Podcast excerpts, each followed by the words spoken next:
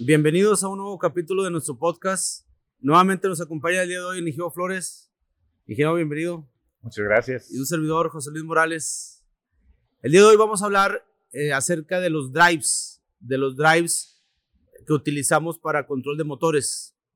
Este, como mencionamos en el podcast anterior, anterior ingeniero, este, habíamos comentado una recomendación que hacemos nosotros a, los usuarios de, los motores, en donde recomendamos que tratemos de analizar eh, ese, ese conjunto muy, ahora sí que muy íntimo y género, que es la fuente y el motor. Porque si yo veo el motor aislado, tiene ciertas características, pero ya con la fuente, ya el conjunto, yo puedo acceder o puedo cambiar características muy importantes ya en la operación, en donde esas, esas características me amplía mí el, margen de utilización del motor y de repente con esa, esa posibilidad que el, que el drive me otorga para variar, variar velocidad, sobre todo variar velocidad y conservar fuerza en flecha, pues yo puedo yo, yo puedo tener un control más, más, este, más exacto de algún proceso. Y eso lo voy a obtener a través de un drive, un variador de frecuencia. Este, habíamos comentado que anteriormente nosotros hemos indagado, hemos investigado el drive, inclusive hemos participado en diplomados, en eventos donde se trata el tema, pero hemos visto que el tema ha sido tratado de una forma fuera del drive. Simplemente el efecto que tiene el drive en el motor. Pero hemos visto que en la industria también se requiere saber dentro del drive cómo se, se maneja la, la, potencia entrada para con respecto a la potencia de salida. ¿Cómo, es, la, cómo es que la procesamos? Porque en, en, en, en ese proceso de, energía, en ese manejo, en esa administración de energía, suceden fenómenos, fenómenos eléctricos y magnéticos que en algún momento dañan al, motor. Y bueno, e, ese es un tema que me gustaría tratar el día de hoy. Este, pero primeramente, ¿qué es un drive, ingeniero? A lo mejor valdría la pena empezar un poquito antes del drive de cómo alimentábamos entre los motores a, base de contactores. Ok. Eh, esos contactores lo que hacían era interrumpir o conectar la, potencia, la, alimentación al motor prácticamente de una manera directa. Actualmente el drive es una, cosa, una cuestión muy revolucionaria para el, para el motor porque el drive lo que nos, eh, el drive es en sí un, eh, un eh, modificador de la señal de entrada y un adaptador de esa señal de entrada para el proceso que le sigue, que es en, en este caso el motor. Si, si, vemos un drive por fuera, pues ese es un gabinete nada más, pero adentro están sucediendo varios eventos que nos permiten enviarle al motor la señal adecuada. Eh, sabiendo que antes era un contacto on-off, vale la pena saber que en general dentro del drive yo recibo una señal de alterna. Esa señal de alterna la rectifico y la convierto en un bus de directa. Y ese bus de directa lo controlo a base de IGBTs que le llamamos nosotros o que me hacen pulsar el voltaje. Y esa pulsación de voltaje es la que yo alimento finalmente al motor. Eh, Electrónicamente yo reparto cada una de las fases. Electrónicamente formo las tres fases desfasadas 120 grados. Y a la salida del drive es cuando yo obtengo ya corriente más que voltaje, porque después lo vamos a ver. Una corriente muy similar a una corriente senoidal. Entonces, eh, básicamente, y digo en general el 95-99% de los drives así está construido. Así está constituido. Es el manejo entre alterna lo convierto directa y lo a través de disparos con IGBTs, mando paquetes de energía que le puedo, puedo, ya el motor al consumir esos paquetes de energía desarrolla una onda senoidal en la corriente de consumo. Así es. Este, oye, ingeniero, con el drive, ¿qué parámetro es el que busco yo no cambiar, sino controlar en el motor para, para darle al motor esa versatilidad? ¿Qué, qué, qué es lo que busco cambiar con respecto a una señal estándar que viene de, de la compañía de luz? El primer punto más, más importante es la velocidad, la velocidad del motor. Este, ya hablaremos después también del par, pero inicialmente es la velocidad del motor. Yo, yo necesito que mi velocidad del motor la pueda controlar, cosa que antes lo lograba únicamente con motores de corriente directa. Ahora con el variador de frecuencia yo lo puedo hacer con motores de corriente alterna también. Y resulta más efectivo. En aquel entonces utilizamos muchos artefactos, muchas tarjetas electrónicas, este, hablaremos después del PLC que se necesitaba y actualmente no, está todo integrado en el drive. Entonces, eh, la velocidad es lo primero que nosotros queremos controlar. La velocidad. Este, para atender ese, ese parámetro, debemos de, acordar, debemos de recordar que la velocidad del motor está en función directa de la frecuencia. Eh, atendiendo, hay una fórmula que se utiliza para calcular la velocidad en los motores, que es la velocidad o las RPMs va a ser igual a 120 por la frecuencia entre el número de polos. En un motor eléctrico, el número de polos, pues no lo puedo cambiar porque ese ya forma parte del embobinado. Ya es, es algo fijo, pues. Lo que yo puedo cambiar es la frecuencia. Entonces, a través de la electrónica que comentas, que es una electrónica pues algo avanzada o muy avanzada, que está dentro de ese gabinete, yo lo que hago es variar la frecuencia para, como consecuencia, variar la velocidad. Y ahora sí, ya, ya poder tener una gama de velocidad, pues que yo la pueda utilizar en, mi proceso a, a, mi beneficio, variando la velocidad. Claro, y ese, ya lo hemos platicado, es el famoso PWM, es el, la modulación del ancho de pulso que se logra dentro del drive y el, y el drive, al modular ese ancho de pulso, lo que está variando es la frecuencia. Entonces, la frecuencia de la corriente, que finalmente es la que nos interesa, varía de acuerdo a cómo nosotros manejemos ese ancho de pulso.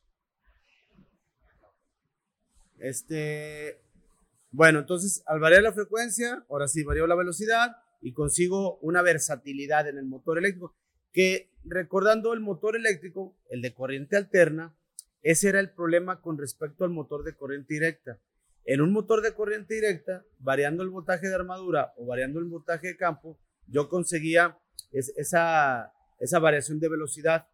En un motor de corriente alterna, como la frecuencia es fija, la frecuencia que obtenemos de, de la compañía de luz de nuestra subestación, pues es fija, entonces el motor, por consecuencia, sus velocidades eran fijas.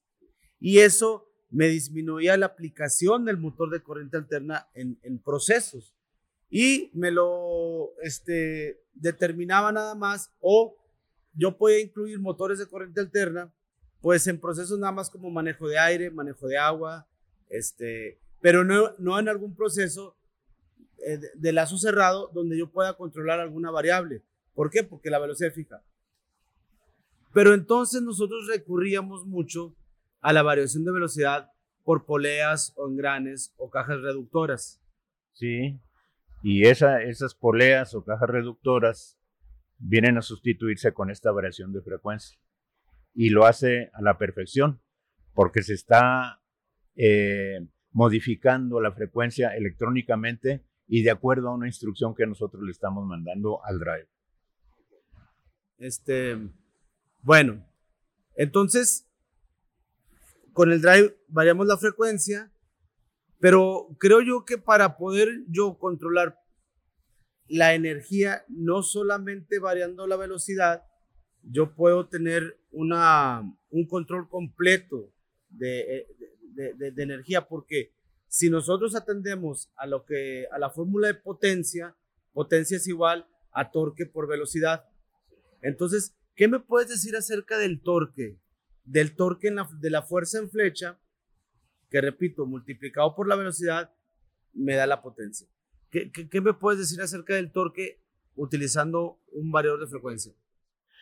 Efectivamente, en el variador de frecuencia sucede que nosotros tenemos disponible el 100% del torque desde la velocidad cero, cosa que no ocurría si, si vemos una curva de comportamiento de un motor de alterna normal, el torque lo alcanzas mucho después, el torque máximo.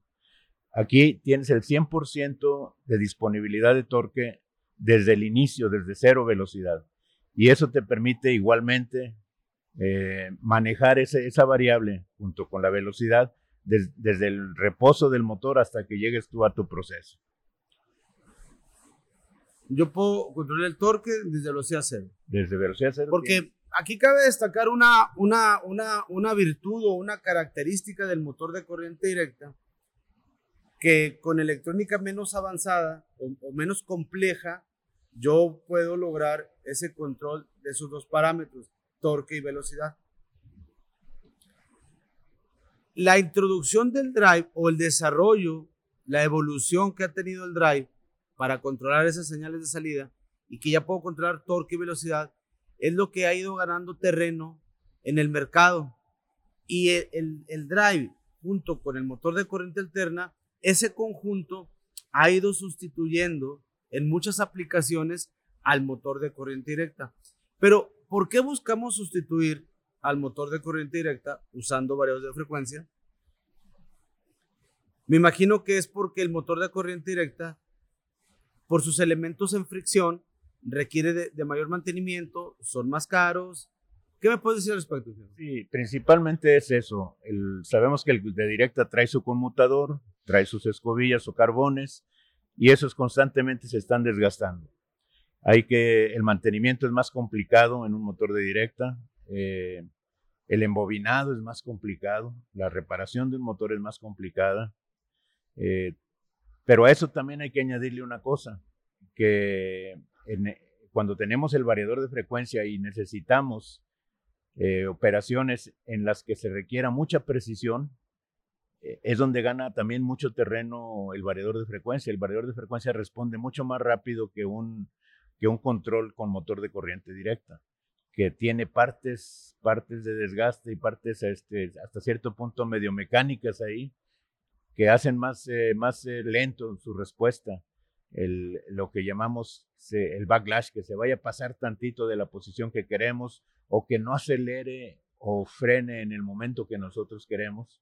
Siempre hay una precisión mucho mejor en el variador de frecuencia. Y eso tiene que ver mucho con el lazo cerrado del que estás hablando ahorita, en donde ya tenemos una retroalimentación muy precisa de la posición de, en que estamos y de la velocidad que tenemos. E, este, todo esas son ventajas. Y nomás una, una, una aclaración. Vale la pena decir que el, el, motor de corriente directa no desaparece, o sea, se está desplazando en ciertas aplicaciones, pero todavía hay aplicaciones en las que este responde mejor. Va a pasar algún tiempo. ¿Cuál sería una de esas aplicaciones?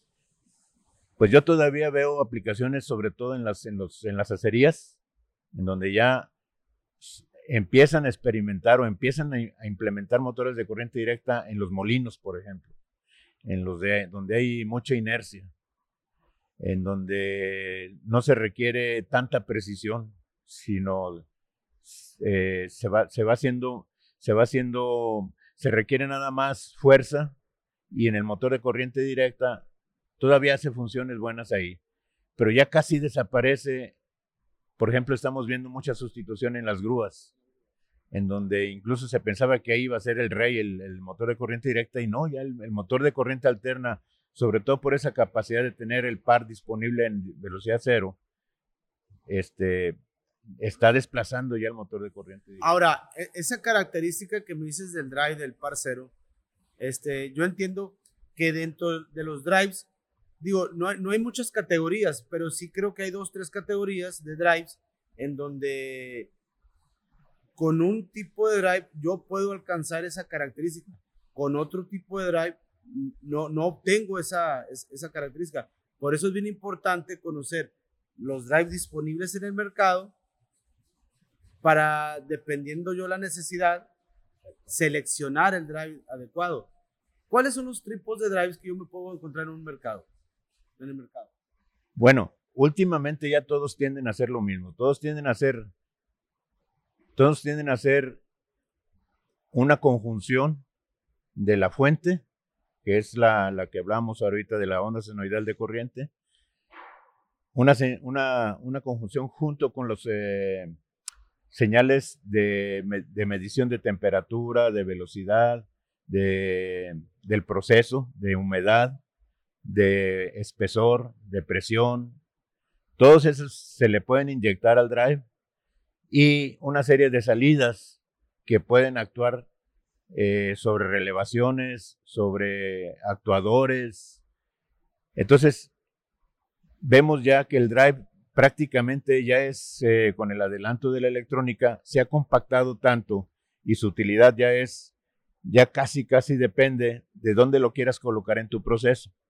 Tiene mucha facilidad para comunicarse con cualquier red de comunicación de un proceso y por lo tanto comunicarse con la, la, red central de un proceso de una planta. Entonces, eh, realmente ahorita ya los drives vienen a ser vienen a, acabar siendo lo mismo en su estructura. Eh, vienen muy, muy especializados algunos, pero pues de hecho a mí no me ha tocado ver, me ha tocado ver en libros, pero verlos así en, físico, todos son la misma estructura. O sea, al drive se le han ido agregando pues componentes electrónicos con instrucciones matemáticas muy específicas o muy, muy avanzadas, muy desarrolladas, algoritmos matemáticos en donde yo ya con, esa integración electrónica y esas instrucciones ya predestinadas o predispuestas en el drive, yo ya puedo este, lograr manipular ciertas cuestiones de la señal de entrada para obtener esos, esos, este, esas características en el motor de, por ejemplo, máximo par a velocidad cero o conservar un torque desde velocidad cero hasta velocidad nominal, como lo hace el de directa. Sí. Y luego, primeramente, me comporto como este par constante de velocidad cero hasta velocidad nominal y luego como potencia constante de velocidad nominal en delante. Ahora, este, yo recuerdo cuando este, se, se empieza la, la instalación de drives en la industria, el drive, lo único que, hacía, la única función que, desempeñaba el drive era la variación de frecuencia. Pero el drive, que se le, se le llama escalar, tipo escalar, porque aquí cabe recalcar que, por eso te, preguntaba de los, de los tipos de drives en el mercado, que es, en aquel entonces existía el escalar y luego surge el vectorial, que son dos, dos, dos tratos de, diferentes, dos manipulaciones de la energía diferente, con tecnología O sea, es, las variables que controlamos son diferentes. Por ejemplo, el drive, el que inicia en el mercado, que es el tipo escalar, que el drive variaba la frecuencia e inversamente proporcional variaba el voltaje. Porque el motor, para poder operar, necesita que el campo magnético sea constante. Y el campo magnético está en función directa del voltaje e inversa de la frecuencia. Entonces, al, al aumentar, vamos a analizar la, la fórmula o la ecuación matemática, es flujo magnético igual a voltaje entre frecuencia. Entonces, si yo aumento la frecuencia, tengo que aumentar el voltaje para conservar el, campo magnético. Si disminuyo la frecuencia, tengo que disminuir el voltaje para que el resultado se conserve constante. Ese era lo que hacía el drive. Era lo que hacía el drive este, escalar, pero tenía una limitante. Yo podría variar la frecuencia, la podía elevar para conseguir velocidades altas, pero a la vez tenía que elevar el voltaje para conservar el campo magnético. Pero el aislamiento del motor puede contener hasta cierta cantidad de voltaje. No me puedo pasar de ahí porque después daño al motor. Y llega un punto en que sigo variando la frecuencia, pero el voltaje este, permanece. permanece. Entonces ahí es cuando ya pierdo potencia. Así es. Y esa es, un, esa es, una, es una característica que yo como usuario tengo que entender para si en el proceso que tengo, al aumentarle la velocidad, aumenta el requerimiento de potencia, pues bueno, estoy limitado a, cierta, hasta cierta velocidad. Ese fue de los, del primer drive que salió. Sí, actual, actualmente, como te decía, yo, yo consigo un drive, yo tengo el drive, y tengo la capacidad del escalar, tengo la capacidad del vectorial y la tercera es la del lazo cerrado que a lo mejor lo, lo tenías tú en mente. Esas tres posibilidades yo eh, dependen de lo que me pide el proceso, pero yo las tres posibilidades las puedo ya en un solo drive. En un solo drive. Ya, ya no ya no vienen separadas. Ya no, vienen separadas. O sea, ya no voy a, yo al, al mostrador y bueno, si quiero un drive escalar o quiero un drive vectorial, como dices, de lazo abierto o de lazo cerrado, ya en un solo drive Viene esa. Viene toda la, la posibilidad. Y, y, qué bueno, porque eso disminuye la, la, la, posibilidad de error cuando yo compre o seleccione un drive. Y viene otro detalle también cada vez más desarrollado, la especialización no tanto del drive, sino de los programas que ya vienen integrados a los drives. Entonces yo puedo conseguir un drive en, ya en, en, estos tiempos en que trae dentro un programa especial para grúas, el que ya no requiere ninguna programación. O puedo conseguir un drive que me controle el bombeo y ya no requiero más que darle dos o tres parámetros y con eso me controla el bombeo, el sistema de bombeo. Eso anteriormente, ¿qué pasaba? Se requería una persona que supiera de programación y que metiera los parámetros y que si sucede esto, entonces hace esto, pero con un programa que se escribía, luego se, se alimentaba al drive y el drive obedecía ese programa. Actualmente está tan, tan eh, compacta ya la electrónica y tan, tan potente ya la electrónica que ya te lo venden con esas facilidades. Eh, cada, vez se cada vez es más sencillo eh, comprar un drive y echarlo a andar con un tipo de bombeo. Ya no, ya no, ya no se requiere ser un genio, vamos. Ya nomás te dicen, dame estos tres parámetros y yo te controlo el bombeo. Entonces, eh, volviendo al tema, este, sí existen los tres tipos de drives, pero ya vienen integrados en los modernos, ya vienen integrados en un solo drive. En un solo drive. Ya eh, esas tres posibilidades, dependiendo lo que requiera el tipo de carga, el tipo de proceso, lo que requiera controlar, si requiero lazo cerrado, si no requiero lazo cerrado, este, depende de qué es lo que pueda controlar. Este, en, en, en un drive, yo adquiero el drive, lo instalo. ¿Cuál sería un procedimiento de arranque? ¿Cómo yo empiezo a interactuar con... Yo, por ejemplo, soy usuario de los motores, pero no estoy capacitado en, drives. Entiendo que tengo que, tengo que cumplir con un protocolo de puesta en marcha. ¿Cuál sería ese protocolo de puesta en marcha de un drive? Los drives que yo conozco, modernos, eh, ya traen una sección que se llama datos del motor. Ok. Esos datos del motor eh, le indican al drive exactamente cuáles son las características del motor que voy a manejar. Eso establece ya límites de corriente, límites este, de sobrecarga, eh, y todo eso sirve para la protección tanto del drive como del, motor mismo. En segundo lugar, yo le necesito informar al drive a qué velocidad eh, quiero llegar y en cuánto tiempo quiero alcanzar esa velocidad. Eso le llamamos nosotros las rampas de aceleración y las rampas de desaceleración. Puede ser que en un proceso mi rampa de desaceleración sea la más rápida posible para detener el proceso.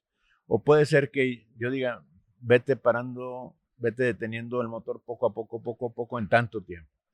Igual sucede con las rampas de aceleración eh, es, es, esas dos características de cómo quiero yo manejar la velocidad, cómo quiero manejar yo la desaceleración, cómo quiero manejar yo las alarmas, eh, las, eh, y no, las, no, no, los avisos, sino ya las acciones de cómo desconectar el motor o desconectar algún proceso, todo eso se tiene que alimentar al motor, el, al drive, perdón. El drive, ya decía hace, hace un momento, decía así muy rápido, que prácticamente sustituyen las aplicaciones no muy complicadas al PLC. Entonces ya tiene integrado un PLC como tiene 16 entradas eh, digitales, 4 entradas analógicas, 16 entradas salidas digitales y 4 analógicas. Y con eso manejamos pues el 60% de los procesos de la industria. Entonces el, el PLC empieza a desaparecer y y a ocuparse nada más en situaciones en que es muy complejo el proceso, que requiere mucha interacción de muchos elementos. Muy bien, ingeniero. Este, aquí concluimos nuestro, nuestro capítulo de Drives.